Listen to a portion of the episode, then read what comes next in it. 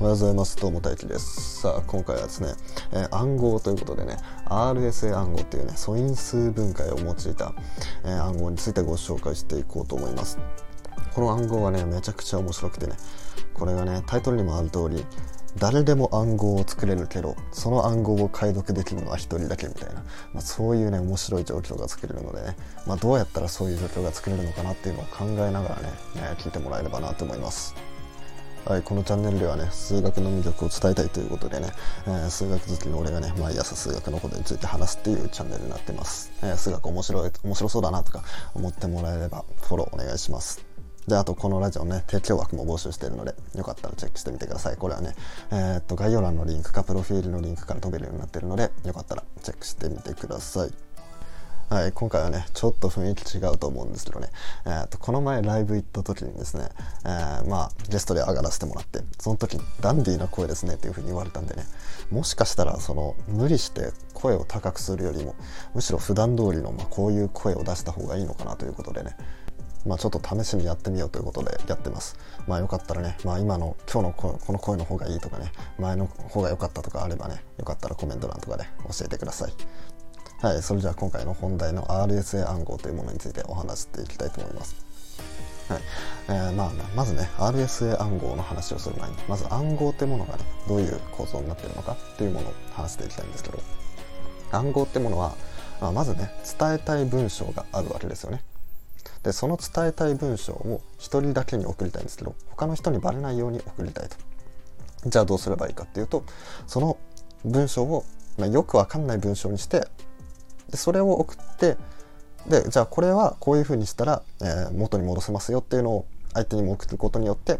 えー、暗号が解読できるという、まあ、そういう構造になってるんですけどそのよくわかんない文章にすることをまず暗号化って言ってそのよくわかんない文章を元に戻す作業を復元っていうんですよね。でこの2つの操作操作で大事になってくるのが鍵っていうものですね。でこの仮っていうものはどういうものかっていうと、まあ、例えば有名なカエサル暗号っていうものがあるんですけどそれは何かっていうと,、えーと、A って打つところを3つずらして、えー、D にしましょう。で、えーと、B っていうもの B を打とうとしたら3つずらして E にしましょうみたいな感じでこう3つずらすっていうのそういう操作をすることによって暗号化するんですけどこの3つずらすっていうのが仮ですね。で暗号において一番重要なのは何かっていうとその鍵がバレないことっていうのが、まあ、一番大事なわけですよ。でその仮の部分にね、えー、と一工夫加えてあるのが RSA 暗号っていうものでね、まあ、これはねどういうものかっていうと、まあ、RSA 暗号にはね鍵が2種類あってそれが公開鍵と、えー、秘密鍵っていう、えーと、誰に誰でも見てもいいよっていう公開鍵っていうものとえーと、本当に誰にも見せたらダメな秘密鍵っていうこの2種類があるんですよね。でこの2つどういう構造になってるのかっていうと,、えーと、まず秘密鍵の方に、えー、2つの素数が入ってるんですね2つ素数があってそれが、えー、秘密の鍵になってる。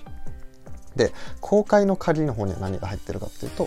その秘密鍵の2つの素数を掛け合わせたものってものが、えー、公開鍵になってるんですよね。だから逆に言うとえー、公開鍵ってものを素因数分解してやれば、えー、と秘密鍵にある2種類の素数の掛け算になるっていう、まあ、そういう風になってるんですよね。まあ、例えば秘密鍵が、えー、と2と5だったら公開鍵はその2つを掛け合わせた10になるんですけど、まあ、逆に言えば公開鍵の10だけ分かってればその10を素因数分解してやると 2×5 になるんで2と5が秘密鍵になるんだなっていうふうに分かるわけです。でこれを使ってどのように暗号化するかっていうとまず暗号化する時は公開鍵を使って暗号に変えてやるんですよね。でそれを復元する時には、えー、秘密鍵を使って復元するんですよ。だから、えーと、公開鍵を使って暗号化して、えー、秘密鍵を使って復元するっていうそういう構造になってるんですね。でそうすると何ができるかっていうと公開鍵はマジでオープンなんですよね誰に教えてもいいっていうそういう数なんですけどなんでだから今からこの数で、えー、暗号を作りますよって言ってそれをね公表することができるんですよそうすれば、えー、誰でも暗号が作れるようなんですねその公開鍵を使った暗号っていうのは誰でも作れることができるんですけどまあでもここでそんな大事ななんだろう秘密鍵につながるような、え素因数分解したら秘密鍵が出ちゃうようなそんな数を公開しちゃっていいのかっていう話になりますよね。まあ、さっきもね、えー、っと公開鍵が10だったら 2×5 で、まあ、2と5の2つの秘密鍵が出ちゃうみたいなことを言ったんですけどまあでもこれってのは数が小さいからこういうことが起こっちゃうんですよ。えー、っと RS 暗号で実際に使われている数値っていうのは数値っていうか秘密鍵で使われている数っていうのはめちゃくちゃでかい数なんですよ。まあ、例えば100桁200桁300桁の素数が使われてるんですよね。でその秘密鍵、まあの2種類の数両方ともその300桁とかでかい数なんですけど、まあ、その2つを掛け合わせたものももっともっとでかい数になります。でそういうとんでもなくでかい数を素因数分解するっていうのはこのねどんだけ暗算力があってもねどんだけ高性能なコンピューターでもねめちゃくちゃ時間がかかるんですよ